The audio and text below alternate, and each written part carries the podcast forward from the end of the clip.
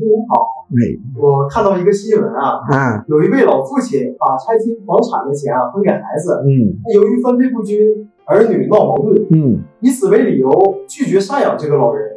那您对这件事情怎么看呢？哦，另外，您能不能谈一谈孝顺程度和发财的数量关系是什么呢？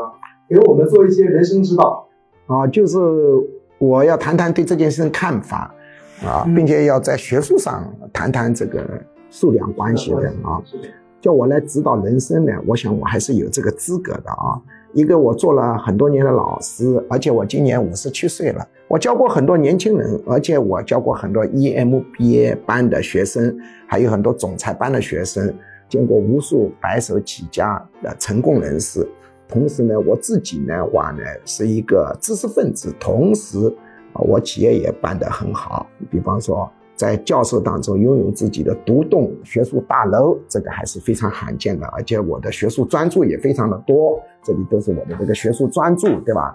复旦大学出版的学术专著就有十本，那还有中共中央党校出版社出版的学术专著，啊，这个都是非常严肃的学术重症出的学术专著。我想我还是有资格跟大家谈谈人怎么活的问题，对吧？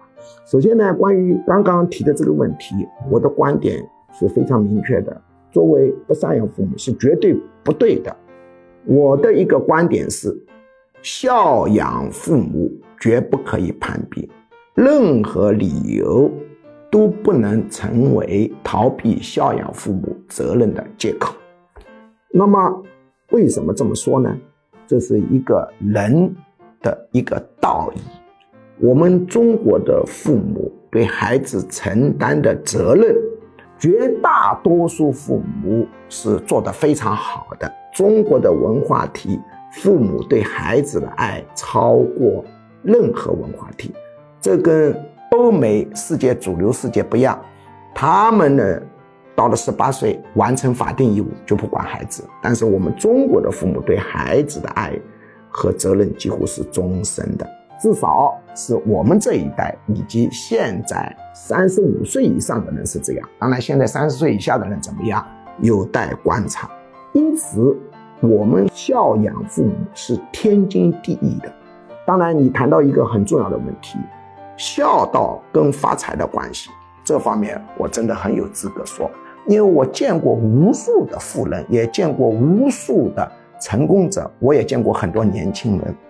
那么，从我几十年的经验，虽然我没有做相关系数的一个精确的分析，以后呢，我布置你一个课题啊，你去给我做这么一个数学上的分析，但是这个结论肯定是什么结论呢？就是孝道跟发财正相关。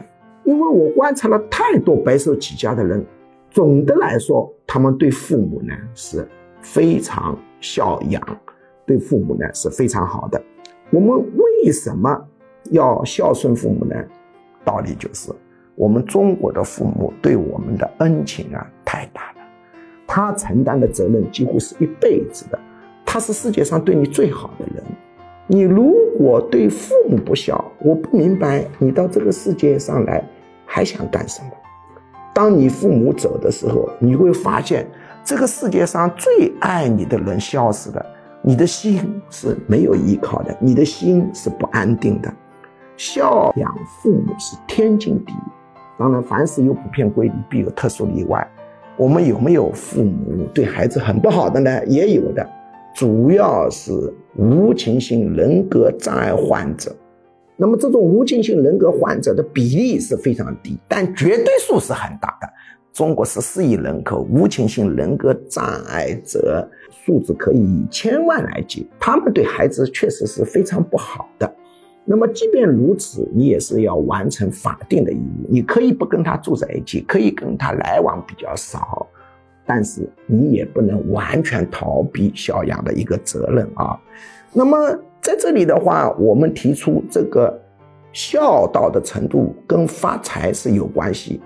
一个人是否发财，他的因素是多元的，比如跟他的智商有关系啊，跟他运气也有关系啊，跟他所处的地点也有关系。但是多个关系当中，这个孝道也是一个因素，这是我有明确的一个结论的。也就是说，一个人在同等智商、同等条件底下，孝道程度更高的人，他更容易发财。那么，这是观察到的一个现象，原因是什么呢？原因可以猜测，分析下来的一个结果呢，首先，一个有孝道的人，或者说孝道程度更高的人，他换位思考的能力更强，他能够为别人考虑。因此，这种人开发产品对准客户需求的程度就高，也就是说，他更容易成功。我早就已经统计数字发现了，独生子女创业的失败率比非独生子女要高得多。原因就是非独生子女在把握客户需求方面，他的对客户需求的准确性、体验程度、把握程度更高。那么，孝道更强的人，一定是换位思考、同理心更高的人，这是他成功的一个原因。第二，孝道更强的人就是责任心更强的人，所以他能够收拢团队，有人跟着他干。孝道更强的人，一定是分享精神更强的人，所以呢，大家跟着他干呢，就是有劲啊，有意义感，有奔头。孝道更强的人，也就是感恩心更高的人，他的潜意识散发的气场会使得社会支持力量觉得帮他的忙呢更有价值感，因此社会支持力量更容易集中，这就是孝道更高容易发财的一个原因。那么我个人的话呢，也是实践这个孝道不攀比的。比如我那个结婚的时候，那时候我还是研究生。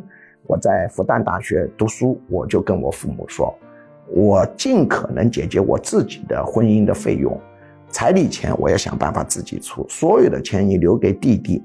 那时候没有买房子这么一说，父母是给孩子准备家具，所有的木材家具都给弟弟。但是我并不会由此就跟弟弟去攀比。事实上，我弟弟对父母也很好，但是父母的主要的赡养责任是在我这里。并且呢，陪伴也是我陪伴的多。我母亲曾经得过恶性肿瘤，我可以说是不计一切代价，拼着老命把她救过来。现在她的身体非常好，等等之类。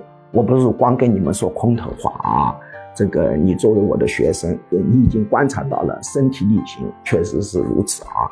中国这个文化呀，之所以能够成为文明古国，一个很大的原因。就是我们中国的文化是以责任为载体，这是一个很大的优势。这个我们不能向西方学习啊。所以中国人抗打击能力非常的强，中国人是讲究互相帮助、父慈子孝。跟西方不同，西方是儿子养大了，女儿养大了就不管了。当然，他们也不管父母啊。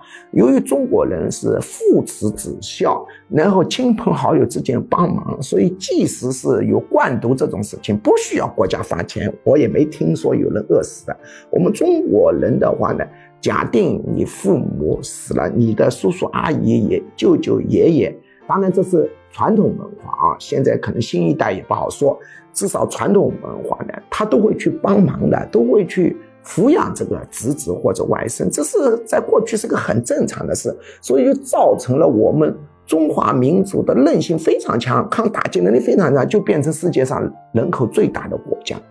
如果我们中国的这个责任文化，特别是以孝道为核心的责任文化消失了以后，这个到底对我们中华民族是不是有利的呢？孝道消失了，大家是不要养孩子，养孩子有什么意义呢？那养孩子没劲了吧？以前说多子多福是确实如此，父慈子孝是我们一贯的一个传统。所以从大的方面讲，如果以孝道为代表的责任文化的消失，对我们中华民族是很不利的。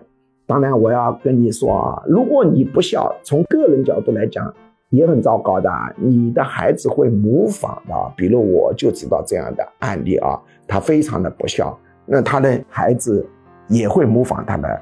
当时他就对他的孩子说：“哎呀，我老了，死了以后，你们也不要跟我买坟地了。”啊，以后你们就海葬撒到大海里面就算了，因为他对自己的孩子也挺绝望的，因为他自己也不太孝顺父母，孩子会学的嘛。